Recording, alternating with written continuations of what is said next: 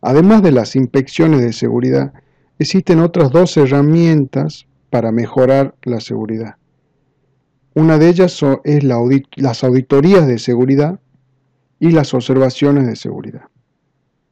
Las auditorías de seguridad son una herramienta de control del sistema de gestión que tiene cada empresa.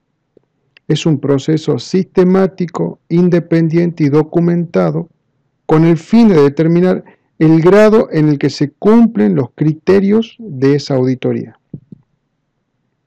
El propósito de una auditoría de seguridad es comparar los resultados con un estándar o con un conjunto de estándares específicos y encontrar dónde la norma se cumple o no se cumple.